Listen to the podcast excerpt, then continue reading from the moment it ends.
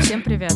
Это подкаст «Девушки, подающие надежды». Мы продолжаем собираться каждую неделю и обсуждать разнообразные темы, которые нас волнуют, интересуют и о которых нам есть что сказать.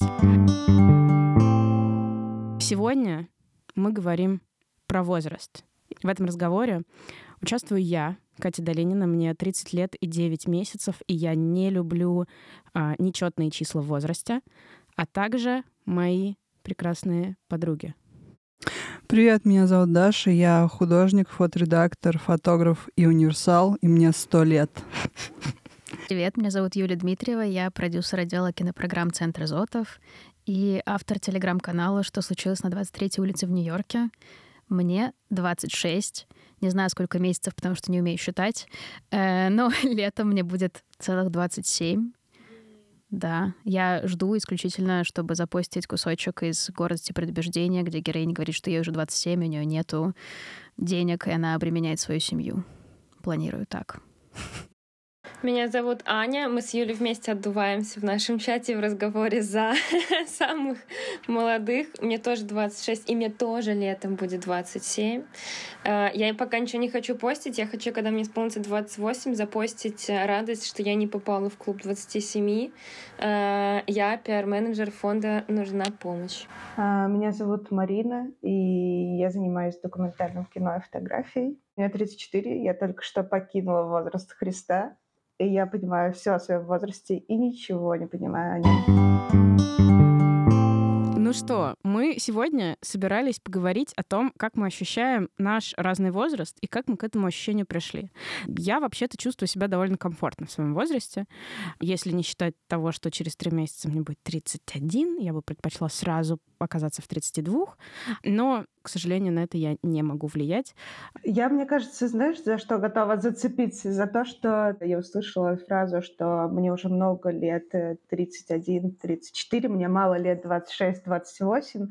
И вообще вот это понятие типа много-мало, оно так сильно меня все время коробит, потому что когда мне было 22, я вообще-то считала себя уже взрослой. 34 мне казалось чем-то космическим, типа, что я уже вообще там практически буду готовиться к смерти. Но сейчас, когда мне 34, я думаю, что это как бы много или мало вообще. Вот, существует ли это понятие относительно возраста в принципе? Мне интересно было бы узнать, есть ли у вас такое ощущение, что такое много, а что такое мало лет? Я хотела тоже сказать, мне кажется, люди, которые включат наш э, подкаст, такие, в смысле, много лет, ну, типа, им там 25-40, и поэтому, мне, мне кажется, вначале нам всем надо сказать, что, ну, вот мое, например, ощущение много или мало лет, оно построено, конечно, э, на моем социальном круге, который и есть в диапазоне, типа, там, 20-40, и получается, что те мои друзья, которые ближе 40, наверное, они такие, ну, мы постарше, а те, которые ближе к 20, они такие, а мы помоложе. Понятно, что я, например, э, не знаю, дружу со своими родителями, и мой папа недавно недавно адски возмутился, когда он увидел рекламу московского долголетия. В 55 жизнь только начинается. И мой папа такой, в смысле, как бы я себя прекрасно чувствую в 55. И э, мне кажется, что вот это ощущение как бы много или мало лет, я бы хотела, чтобы когда мне было 70, я бы думала, ну, 90 — это много лет, да, а я-то пока еще в молодых среди своих друзей. Оно как бы варьируется в зависимости от того, кто тебя окружает. Я думаю, что очень сильно влияет, конечно, общество и семья, потому что у меня была очень четкая история, что э, где-то с 25, когда мне исполнилось 25, да, на самом деле еще раньше, я помню, что когда училась в школе, в классе в девятом, мне мама начала говорить, что хороших мужей разбирают щенками, вот, и советовала мне присмотреться к, по ее мнению, э, перспективным моим одноклассникам. Ну, в тот момент я как бы просто не смотрела, хлопая глазами, такая, окей, потом, типа, с хулиганом с каким-то шла курить возле школы, но вот эта вот история, что почему для меня возраст такая тревожная тема, Потому что это в моей семье обсуждалось вот прям со школы, а я помню, что с 25 лет это уже приобрело характер такого, не знаю, какой-то ужасающей темы, особенно для моей бабушки, которая садилась всегда в профиль напротив окна, я это очень хорошо помню. Потом брала такую крепкую паузу, чтобы я сосредоточилась как бы на этом. Потом говорила, я никогда не могла подумать, что ты такая красивая, такая умная, в 25 лет будешь одинока. вот. И сейчас, когда мне 33, мне кажется, что это добавляет мне просто очень много тревожности там, где, ну, она мне совершенно не помогает жить, как-то, ну, классно проживать э, свое время, к сожалению.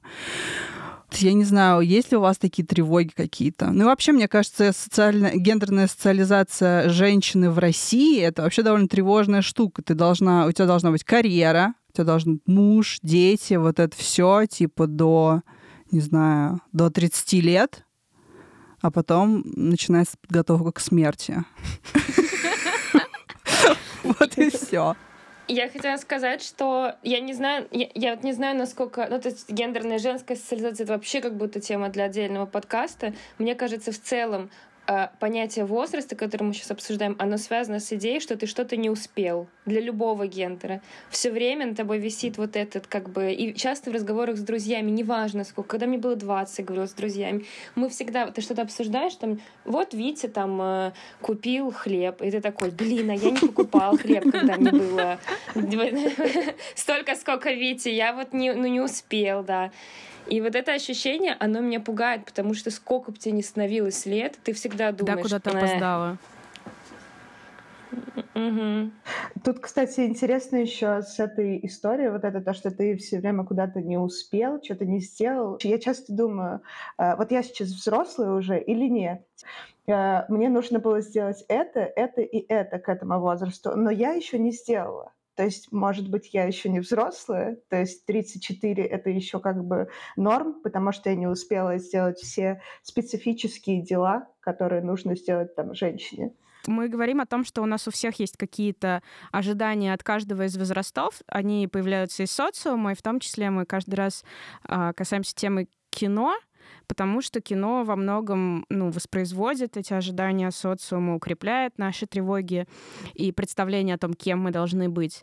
И, наверное, здесь э, я бы предложила поделиться тем, какие у вас были фильмы или образы про то, каким нужно быть. То есть были какие-то ролевые модели, каким нужно быть в каком возрасте. Представление. Вот типа там, не знаю, в 25 я буду богата, успешна, у меня будет своя квартира, разумеется я буду где-то прекрасно работать, возможно, за границей, ну, типа, все сложится. Ну, кстати, я, мне кажется, не могу вспомнить каких-то примеров из кино, на которые я хотела быть похожа, когда вырасту, ну, то есть именно связанных с возрастом определенным. У меня тоже были какие-то, не знаю, откуда взявшиеся ожидания, скорее всего, там от бабушек или от окружения. И я тоже думала, что в 25 я уже точно буду понимать, что я делаю, какая у меня будет карьера, у меня будет семья, дом, у меня вообще все будет. И вот мне 26, у меня нет ничего. И ты ждешь 27, чтобы запостить цитату из гордости предубеждения. Да, мы все поняли. Мне нравится, кстати, что при этом вообще в кино часто возраст героинь э, не до конца да. определен. Ну, то есть, понятно, я вот смотрела там э, «Шаг вперед» или школьный мюзикл, там ну, тип, типа они, короче, в школе, хотя у них на лице написано «мне 30», но они как бы, как бы, как бы они в школе. А в целом все вот эти героини, у которых там какой-то бизнес, семья, личная жизнь, вообще, если так подумать, непонятно, сколько им лет. И могло быть как 20 6, так и, так и 38. Ты просто не знаешь. Но ты на себя примеряешь, и вот основываясь на вот этих социальных, наверное, этапах, думаешь, ну да, ей там 25, и я в 25 Слушай, ну вот должна. у меня в таком ключе были впечатления. Я несколько раз пересматривала в разных возрастах фильм «Милая Фрэнсис», э, Ноа Бомбака с Гретой Гервик в главной роли. И когда я смотрела первый раз, наверное, мне было типа 20 с чем-то, и я смотрела и думала, блин, вот это она типа какая-то нелепая, неудачница, переросток. Вообще такая взрослая баба не может понять, что делать, на кредитку летит в Париж, господи. А, и там где-то проговаривается, что ей 27. А потом я посмотрела его в 27 и такая, жиза, жесть, вот это Господь, как же все неудачно, да и то, что она не свидабельна, эти проблемы с подругой, и вообще все через одно место, и квартиру еще надо снимать, Господи. Реально, вот бросить все и улететь в Париж просто. Вот ей все еще 27, этому персонажу, а мне уже 30 и 9 месяцев. И что мы будем с этим делать, мне непонятно. Но при этом с определенного возраста я стала чувствовать себя взрослой, и мне вообще-то нравится, когда, например, ну, у меня такой типа baby face, еще кудряшки. Меня часто принимают, всегда принимали за кого-то младше, чем я есть. И мне, наоборот, нравится, когда я выгляжу хотя бы на свой возраст, потому что, как бы, мне кажется, что это добавляет мне увесистости, серьезности и позволяет ну, как бы более уверенно выстраивать с людьми какое-то общение, что они не думают, что я какая-то вот эта вот малявка нелепая. Они такие, ну, она пожила, она что-то видела. Какое-то дерьмо. Некоторое. В целом, мне кажется, что у меня как раз вот э, такое выражение лица с, э, со старшей школы, что про меня можно было сразу сказать, что она видела некоторое дерьмо. Она видит некоторое дерьмо прямо сейчас. Дерьмо, это ты. Да, да, это мое такое классическое выражение лица. У меня, э, так как у меня это довольно тревожная штука с возрастом, я очень хорошо помню, что я смотрела каждый год на Новый год, как и большинство россиян. Что там у нас? «Ирония судьбы» с легким паром. И я смотрела за главной героиней, естественно. И Надя 34 года. Вот. И это ее последний шанс, как проговаривается в фильме, что вот этот мужчина Ипполит или там Женя, это вот ее последний шанс. Она, значит, за ним едет в Москву, все дела, и она уже такая уставшая немного женщина. Я все время на нее смотрела и думала, боже, 34, значит, это край. Вот, вот он. И он, значит, с каждым годом приближался, этот край. И это было очень тревожно за ним наблюдать. И я вот сейчас думаю, что а, в том числе э, тревожности за возраст как раз из-за того, что э, люди 30 плюс э, хуже э, репрезентированы в кино. А, меньше героев, а, и как будто бы все классные приключения, самые важные влюбленности случаются в подростковом возрасте. Ну, конечно, правильно сказали, что подростков играют 30 плюс люди. Ну, то есть, да, тоже смотришь эйфорию и думаешь, боже, а где все эти сексуальные люди? Где они были, пока это решала задачки школьные? Их не было почему-то. Это очень странно. А потом, да, уже к 30 можно умирать, а у тебя не было в школе вот этого всего интересного. Очень странно. А, и Парадоксально, мне кажется, впервые в жизни я захотела пересмотреть «Иронию судьбы», потому что Понимаешь, Марин? Думаю, так, как выглядит А, а я, да, я очень близко к краю, мне 33, и мне кажется, самое классное, что... Я, нет, я очень классно себя ощущаю в этом возрасте, если бы не вот эта вот тревога, навязанная как раз семьей и обществом, а, и плюс а, моя прекрасная подруга из БДСМ-тусовки подсказала мне хорошую пикап-фразу, что можно теперь говорить «не, не хочешь ли ты меня раз пять?» Ну, то есть, как бы, тоже неплохо. А, а, значит, что у нас? Еще есть Бриджит Джонс, да? Вот эта прекрасная девушка, которой, надо сказать, 32 года. И она уже тоже такая, ну, как бы, очень тревожная по поводу того, что у нее нет э, мужчины и карьеры. Вот это фантастика. Я хотела спросить, помнит ли кто-нибудь, сколько лет Бриджит Джонс, потому что вы помните, ну, как бы все время кажется, что то, как она себя, то, как она ее подают в фильме, ощущение, что ей, ну, там, 45, да. наверное, должно быть. Да, это что сидят коты, вот это все. Слушайте, насчет Бриджит Джонс, помимо возраста, меня недавно потряс ее вес. Там подается то, что она все уже такая опустившаяся и распухшая, и я смотрю и думаю, чего? Это настолько странная репрезентация еще и внешнего вида, что если ты к 30 там, двум не достиг чего-то, значит, и внешне ты, скорее всего, весь распустился. Хотя выглядит она Да, она же там взвешивается. Ей что-то, ну, что-то она там весит 68, по-моему. И она такая, все, это конец. Да. Я ужасно выгляжу, и все говорят, что она, что она типа полная, ужасная, одинокая, никому не нужная. Я такая, что? Для слушательниц подкаста я вот вешу 60, мне кажется, 8 Но ты выглядишь как Чувствую модель себя при этом. Ну, мои килограммы находятся в нижней части моего тела, но сверху я выгляжу как, э, как модель, да. Но, короче, вс- э, Я всем помню, пофиг, что я в пофиг. какой-то момент пришла к эндокринологу, своему гинекологу, и говорю, слушайте, я что-то последние пару лет как-то, вроде я так же питаюсь, вроде, ну, все нормально, но я начала набирать, и прям как-то заметно, вот, может, какие-то медикаменты, еще что давайте что-то подумаем. На меня смотрит моя эндокринолог, говорит, слушайте, ну, а что вы хотели? Ну, вам сколько лет? Ну, сколько, в сколько лет вы вот так весили, как вы хотели? 25? Ну, все уже 30, ну, как бы, а что вы расстраиваетесь? Да все нормально, с вами все хорошо. Не нужно ничего с этим делать, это естественный процесс. Я так загналась. Как это? Как это так возможно? Звучит так, как будто все, что вас беспокоит, это романтическое давление, связанное с построением романтических долгосрочных отношений, которые перерастут в семью до гроба. Нет, ну еще карьера. Но сейчас это поменялось, к счастью, и можно сменить э, вектор там после 30, после 40. Это уже какая-то э, общая штука. Но мне кажется, что вот у моей мамы, которая росла в Советском Союзе, там же было принято, типа, ты пришел на завод, и ты там работаешь всю жизнь. А, И это важно. И я очень хорошо помню, что она мне говорила, что если до 30 ты не сделал карьеру, все, типа, привет. Да, интересно, что в европейской культуре, в западной, там все в точности да наоборот. Типа ты должен до 30 набраться разнообразного жизненного опыта, просто типа насмотреться на мир, а после 30 уже как-то разбираться, что у тебя за опыт на- нарощен, набран, и что дальше с ним делать. И Ещё то же самое с отношениями. Не забывать отдыхать при этом. Сначала годик взял просто на отдых, потом устал от отдыха, еще отдохнул. Вот это вот. Но в защиту, мне хочется сказать в защиту фильмов, что мне кажется, вот американское направление Mumblecore и, например, э, Лена Даном очень много сделали для репрезентации 30-летних, с которым тебе легко себя соотносить, потому что это просто реалистичное. Это просто изображение людей, которые живут жизнь. И они тоже испытывают, как и героинь там Бриджит Джонс, на себе все это давление, но они справляются с этим реалистично.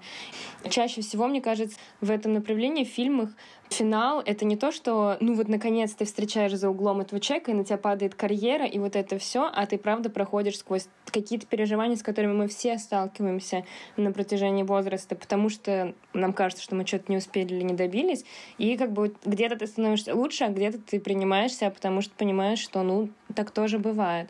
Но в массовом кино, конечно, мне кажется, и до сих пор 30 лет — это как бы, ну вот, герой, который должен добиться успеха сразу и во всем.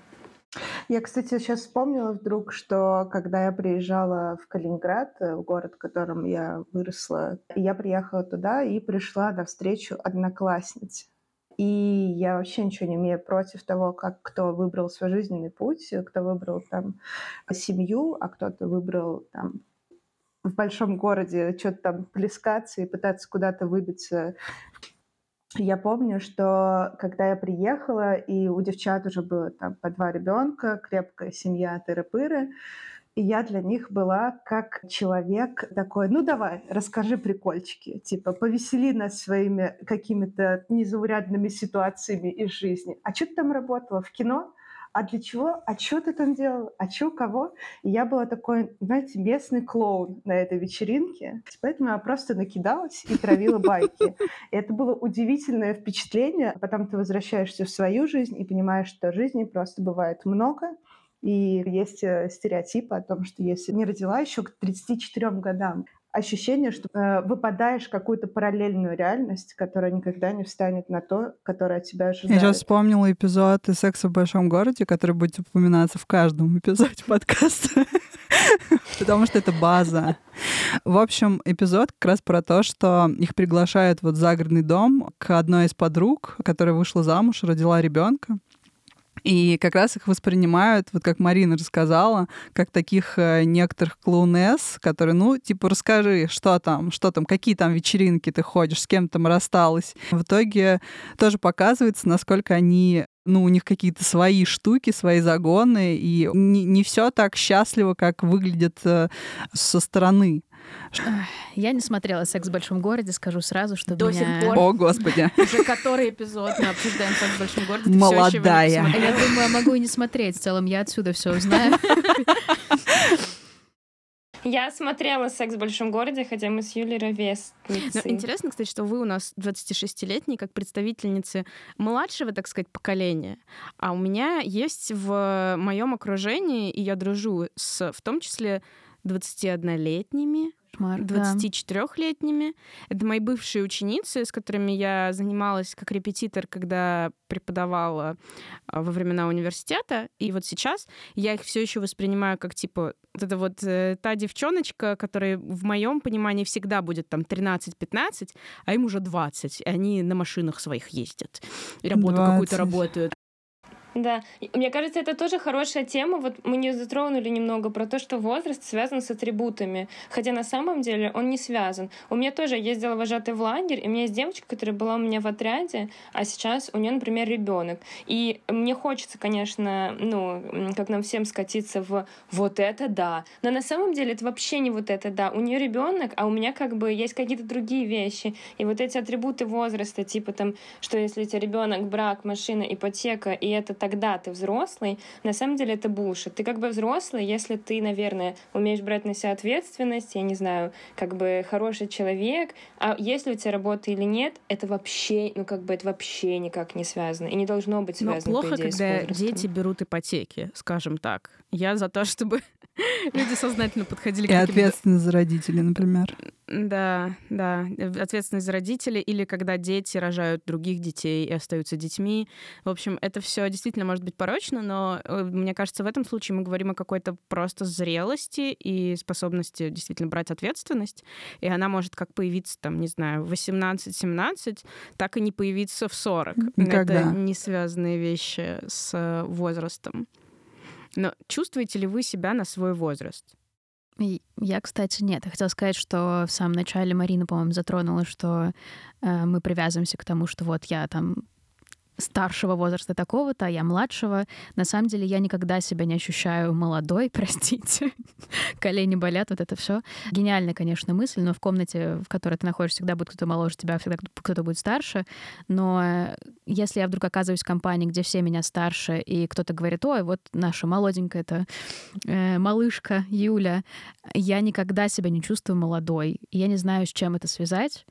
То есть мне кажется, что молодые люди, они полны сил, полны надежд. Это уже не я. Ты когда-нибудь чувствовала себя молодой? Боже, персональная атака. А, мне кажется, нет. Но, скорее всего, это тоже связано с э, ощущением, что я все время что-то пропускаю. То есть, например, когда мне было лет 16-17, э, у меня почти все мои друзья, знакомые ходили по каким-то вечеринкам, клубам, тусовкам, а я в целом по натуре дед. Мне нравится сидеть дома, читать книжки, смотреть фильмы. И я вот никуда не ходила, была в клубе, мне кажется, один раз в жизни. Мне, естественно, не понравилось там. И я вот сидела дома и в какой-то момент думала, что вот, наверное, что-то делаю не так, я пропускаю что-то, вот это вот похода по вечеринкам, клубам, не знаю, что еще, это такой именно атрибут молодости в моем, видимо, сознании был, что вот молодые люди делают так, а я так не делала, поэтому мне все время кажется, кажется, я все время живу, ощущаю себя дедом, скорее всего, вот так. Ну, то есть, мне кажется, логично, что я не ходила на вечеринке, потому что мне этого не хотелось, это было не мое. Но при этом я... Что ты не такая, как все. То, что я не смотрела «Секс в большом городе». Да, но при этом я не могу в своей голове уложить, что ну, ну и не надо, значит, было. Но вот мысль, что это просто то, что делают молодые люди, она мне все равно засела в голове. Можно я отвечу на этот вопрос? И так как возраст это тогда, когда ты куда-то не успеваешь, и я реально скоро буду не успевать на встречу, я отвечу и попрощаюсь э, в этом выпуске, к сожалению, оставив девочек говорить. И я хочу сказать, что я себя... Э, ну, то есть, наверное, я, я чувствовала молодой, когда я смотрю назад, я думаю, вот это в меня влезал алкоголь, и, конечно, бог даст. Сейчас, сейчас, сейчас бокальчик и спать. Вот это я была молода, но э, когда ты находишься в этом моменте возраста, я никак себя не ощущаю. И я бы хотела это оставить на всю жизнь. Когда Катя нас спросила до подкаста подумать о фильмах или чем-то связанном с возрастом, я сначала подумала про какие-то фильмы, а потом я поняла, что в киноиндустрии для меня с возрастом связаны не фильмы, для меня связаны актрисы.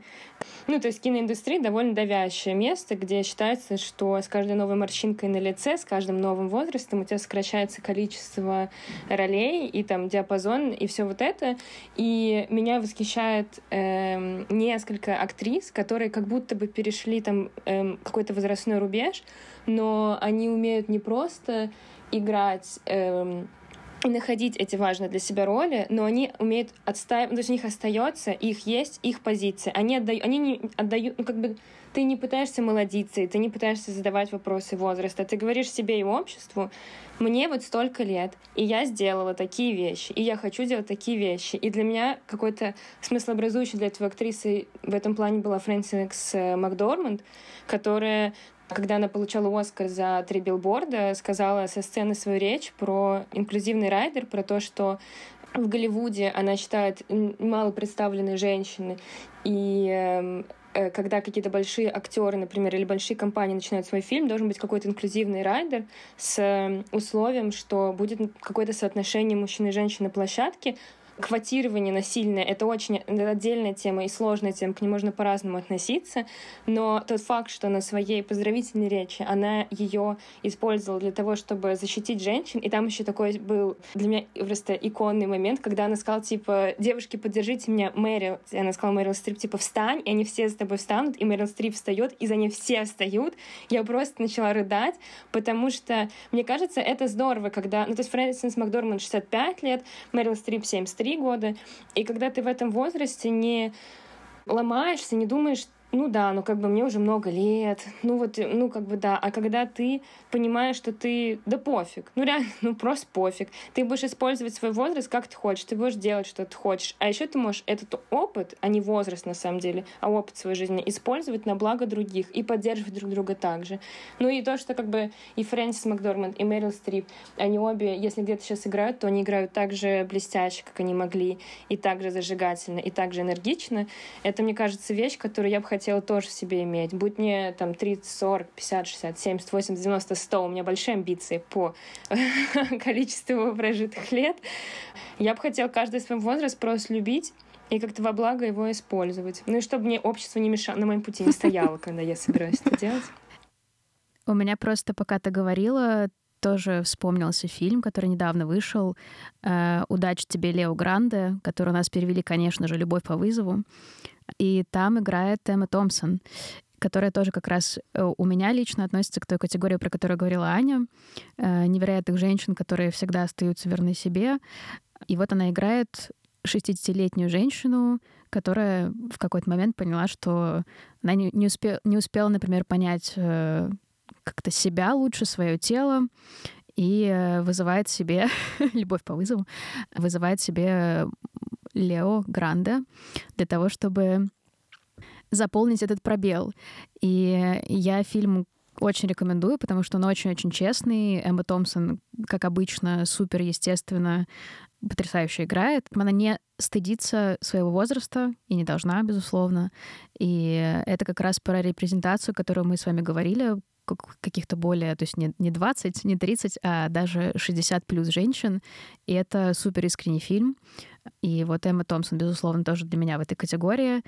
И внезапный такой сейчас будет вброс. Дик Ван Дайк для меня в этой категории, который живее, чем я когда-либо буду, хотя ему 94-95, сколько ему сейчас лет.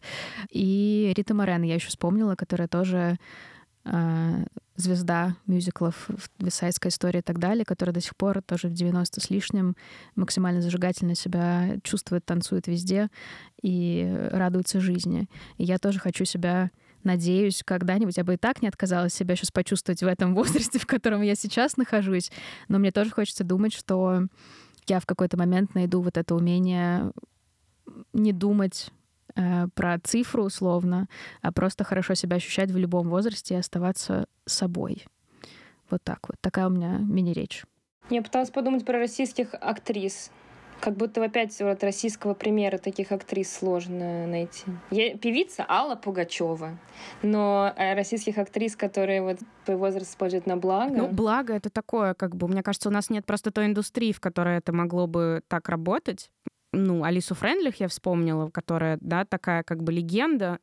Блин, я вчера гуляла с собакой и думала про Алису Френдлих. И я подумала, что я вообще не помню у нее возраста. Типа она во всех фильмах всегда у меня в какой-то определенном возрасте, который я не могу назвать какую-то цифру конкретную.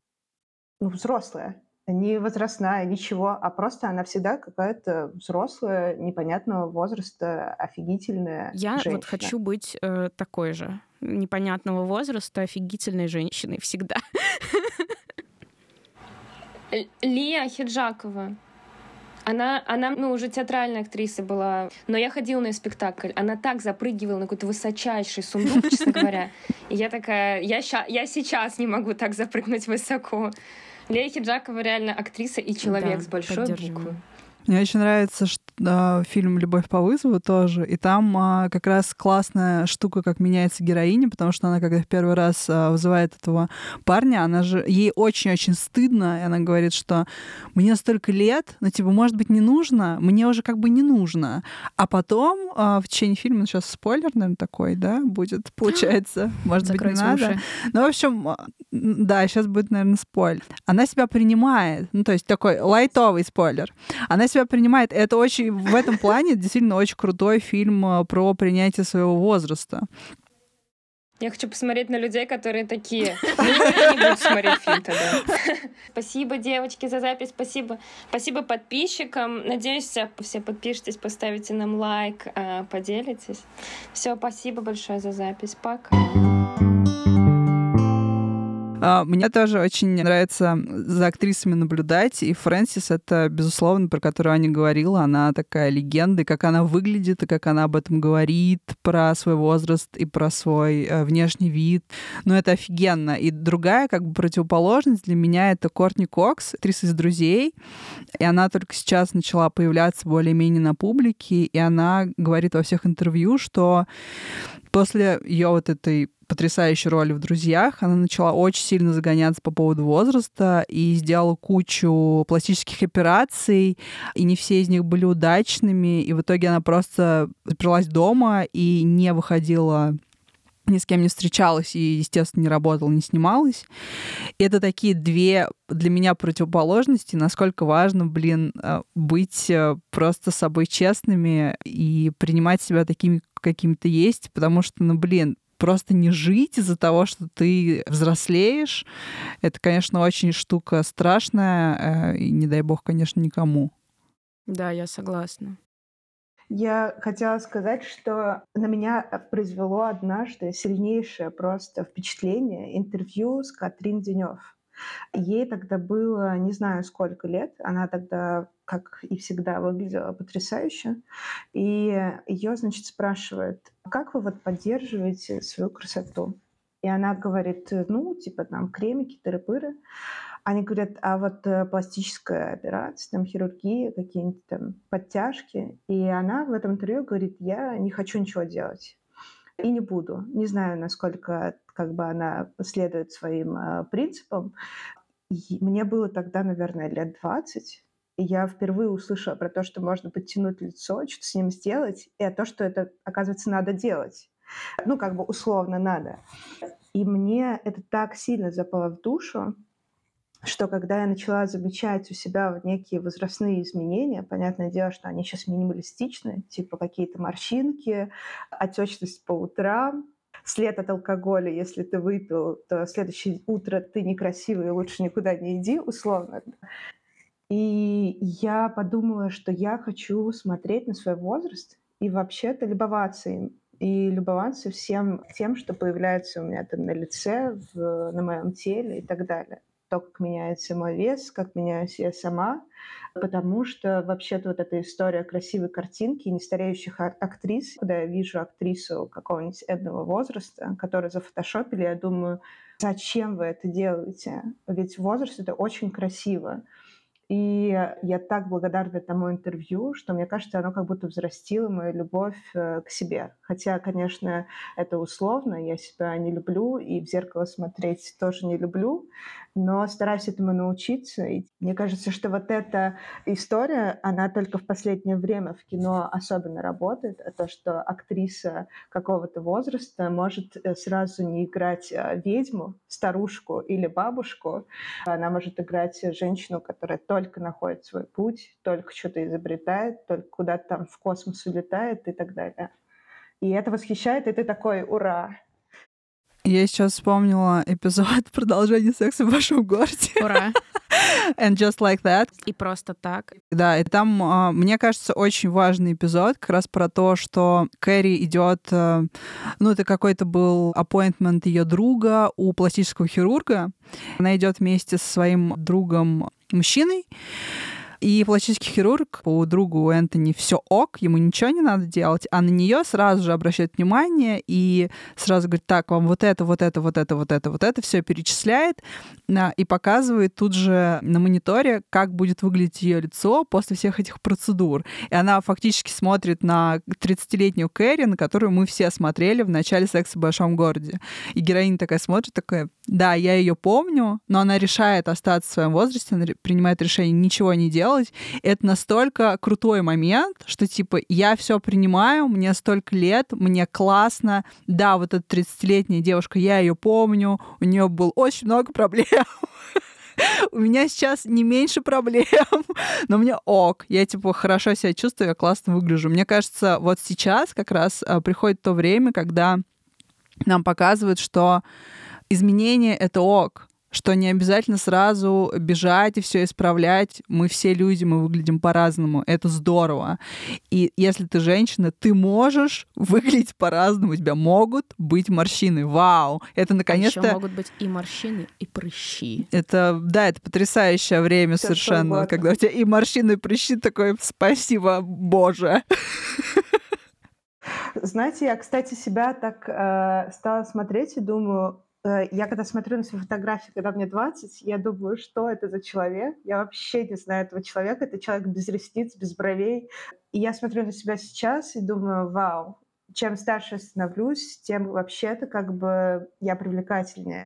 И мне вот здесь интересно, кстати, то, что мне кажется, что это не только вообще про внешность, про принятие морщинок и так далее, а про то, что с возрастом ты становишься мудрее, и все-таки в твоих глазах это как-то отражается. И как будто бы, если ты себя принимаешь во всем, то ты становишься ну, невероятно привлекательным. Э, и тут вообще не важно, В глазах, может лет. быть, видно, что жизнь уже потрепала. И как бы это мой, мой любимый эффект от прожитых лет, что как бы видно, что да. Я хотела добавить э, к тому, что Марина говорила, а, про Катрин Денов и ее восприятие вообще себя. Я не часто смотрю на себя в зеркало, мне кажется, по мне это видно. Ладно. Но я как-то почему-то всегда очень любила морщины вокруг глаз, потому что у меня это всегда ассоциировалось с тем, что просто ты очень много смеешься, и в твоей жизни было очень много хорошего. Ну или, может быть, плохих шуток, но ты смеялся из вежливости, но все равно смеялся. Как сейчас. Спасибо. Но да, вот почему-то именно морщины вокруг глаз, не знаю, с чего это началось. Может быть, тоже с какого-нибудь интервью чего-то, не помню, честно. Но думаю, что мне очень повезло, что я думаю именно так. Возможно, это мне не поменяется когда-нибудь, но пока что у меня такое восприятие. И я еще вспомнила, кстати, Энди Макдауэлл, прекрасную актрису, которая сейчас э, покоряет красные дорожки со своими шикарными седыми волосами, и это так красиво, потрясающе. И еще вспомнила, конечно же, Джуди Денч которая просто великая, и мне mm. кажется, она как раз в любом возрасте абсолютно разная, но ну, неизменно Джуди Денч. Я прям ее очень люблю. И мне кажется, она ничего не делает. По-моему, она говорила, что она просто пьет э, игристое по утрам, и это ее секрет. Идеально, мне подходит. Кстати, еще вспомнила насчет э, оглядки назад в какое-то свое юношество или детство. Я посмотрела недавно фильм «Время от времени» 95 -го года. Там какой-то бешеный абсолютно актерский состав. И там как раз история про четырех девочек-подруг, которые, у которых было какое-то невероятное детство, когда им было 12, и они заключили пакт, что в любой момент в их взрослой жизни, когда им понадобится, они соберутся вместе, чтобы друг друга поддержать. И вот они собираются во взрослом возрасте и оглядываются на это самое лето, и сколько всего произошло в тот момент, чего они не осознали, будучи детьми, а сейчас в взрослом возрасте они уже по-другому это абсолютно воспринимают, что там на самом деле были какие-то супер важные полезные для них уроки, которые они вот сейчас применяют в своей жизни, просто они тогда этого не осознавали. И я вот его посмотрела, и мне, хотя, честно говоря, я не очень много помню своего детства, у меня просто ужасная память, но я посмотрела, и какая-то была такая немножко волна ностальгии и, может быть, грусти, потому что в детстве ты как раз, может быть, не ценишь или не воспринимаешь, что вот я сейчас в самом лучшем периоде своей жизни, может и нет. Но да, ты не всегда фиксируешь происходящее с тобой на сто процентов. Если хотите погрустить немножко, я очень этот фильм советую. Ну или просто хорошо провести время, там Кристина Ричу. Мне вообще кажется, что так называемый самый лучший возраст в моей жизни у меня, по крайней мере, начался где-то к концу 28 э, лет моих, потому что а, я еще читала где-то, по мнению британских ученых, что заканчивается как раз эта гормональная история, которая начинается в школе, заканчивается где-то к 28. И как раз гормон успокаивается, такой, вау, жизнь классная. И у меня как раз было такое ощущение, что меня просто все отпустило, что меня больше не бомбит по каким-то странным э, поводам, и что у меня все абсолютно ок, я достаточно зарабатываю, я типа, могу брать на себя ответственность, я еще не обременена э, детьми и всякими какими-то такими обязательствами мои родители еще могут себя содержать. Ну, то есть мне супер классно, я свободна, э, я достаточно взрослая, чтобы решать сама за себя. Офигенный возраст. И действительно, как будто с 28, вот, на, наверное, до бесконечности, я надеюсь. Мне кажется, самый лучший возраст — это тот, который происходит прямо сейчас. Всегда потому что мы никогда не будем моложе, чем мы есть прямо в данную минуту. Я, кстати, хочу добавить к этому еще, что одно из открытий возраста, которое происходит, это, ну, у меня лично.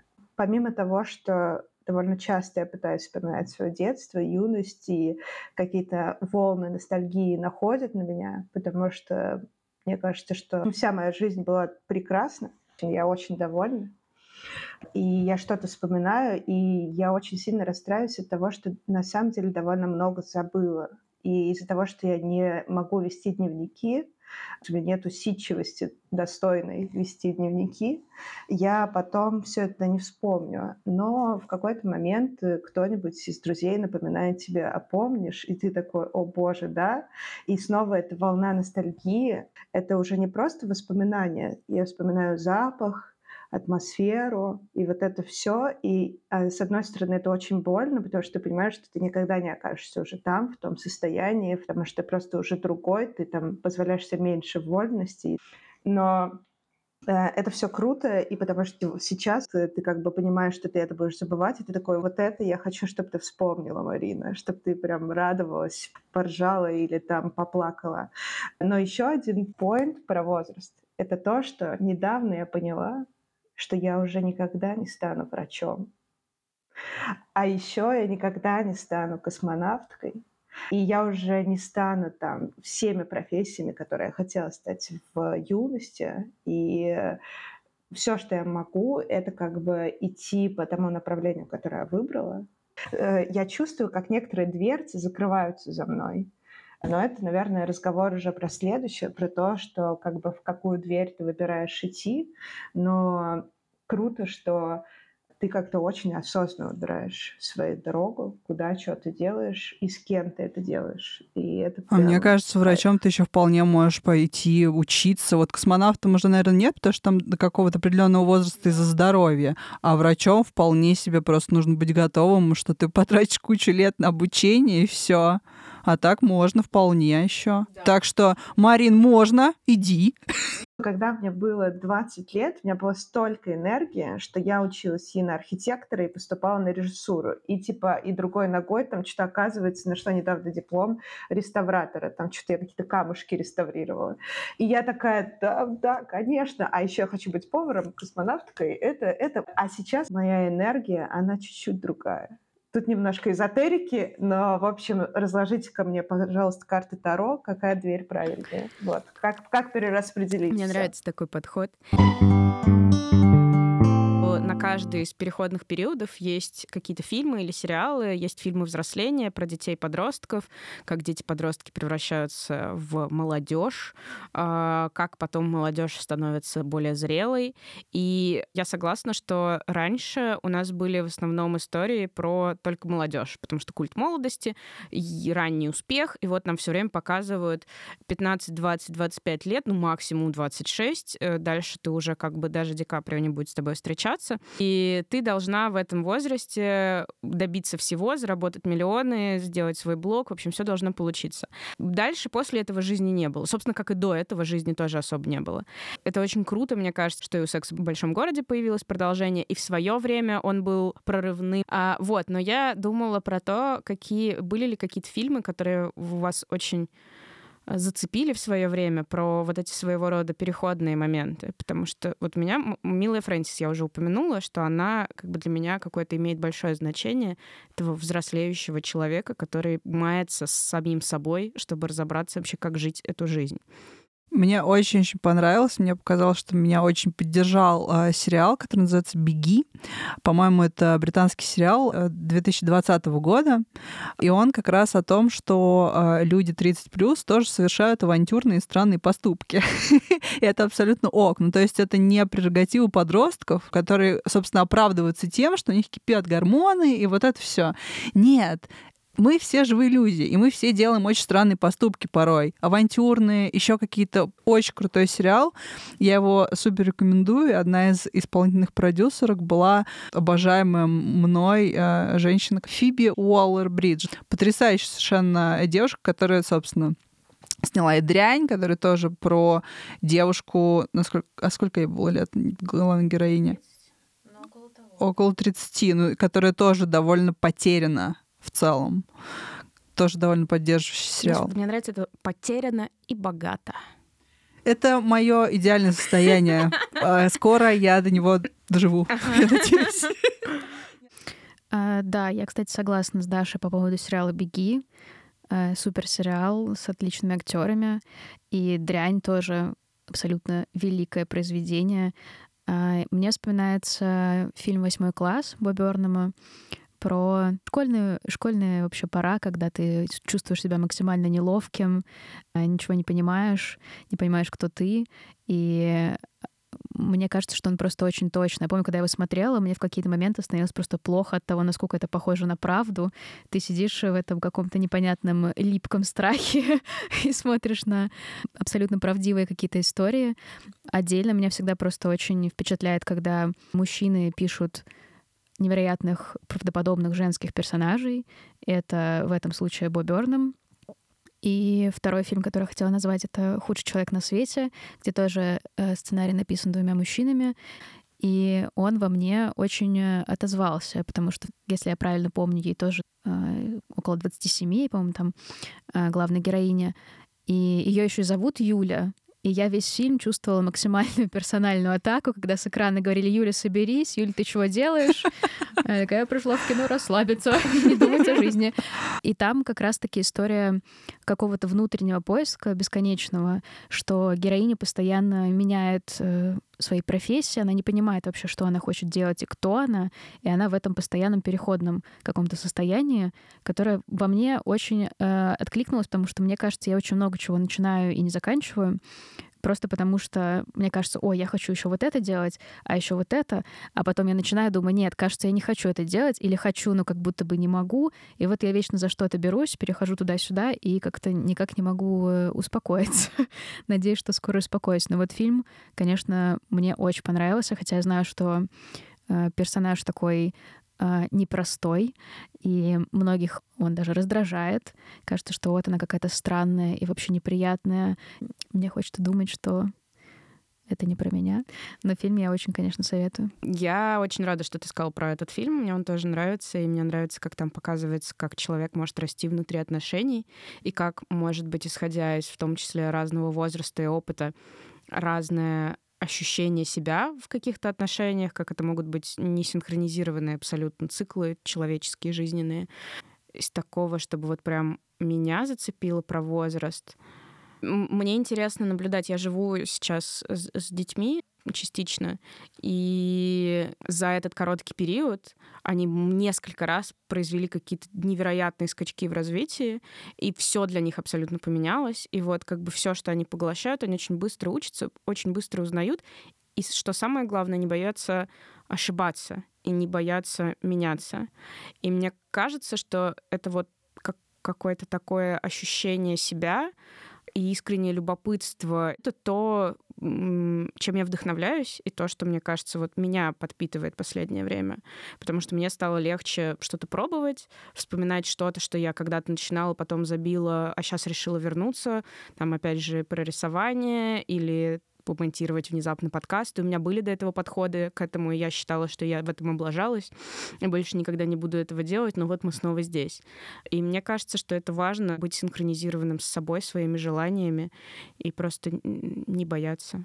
А мне еще, кстати, вспомнился один из моих любимейших YouTube-каналов, который называется Recess Therapy, где интервьюер берет э, интервью, задает абсолютно разные вопросы детям, и там обычно какая-то тема у выпуска, и это так тоже здорово и вдохновляюще, просто как дети абсолютно честно и искренне говорят иногда не связанные абсолютно вещи, иногда какие-то потрясающие глубокие мысли, и это прям супер канал, который дает мне очень много позитива и серотонинов.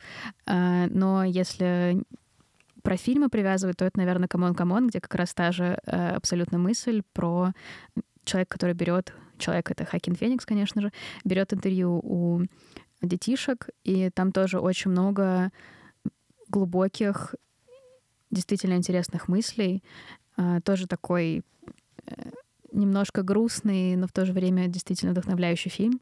Тоже его бы, наверное, посоветовала именно про совсем вот детишек и как они воспринимают мир про него тоже уже вспоминала, когда Марина говорила про вот это ощущение, что ты забудешь что-то.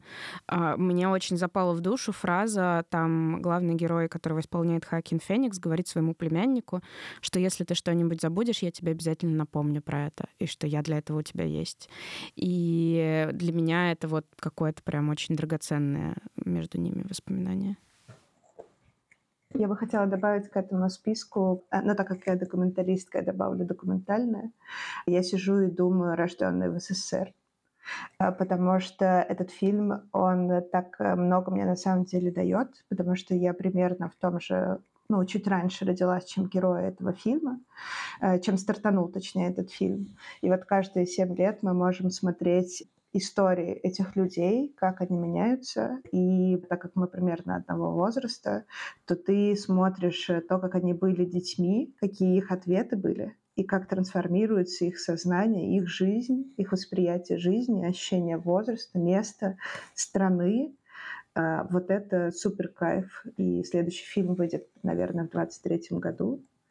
А, и это будет очень интересно, потому что будут 35-летние люди, как раз э, примерно как бы моего возраста. И это здорово и ужасно интересно посмотреть, как э, люди растут. И мне кажется, в этом фильме можно увидеть как раз вот это изменение и как мы теряем некоторого внутреннего ребенка в себе, как он меняется, точнее, не то, что мы его теряем, а он скорее меняется. Э, но мне кажется, так как я чувствую, что мы завершаем, Э, мне кажется, что важно тут добавить, что э, клево ощущать свой возраст, ценить его, сколько бы вам не было лет, там 96 или 32 или 26 и так далее.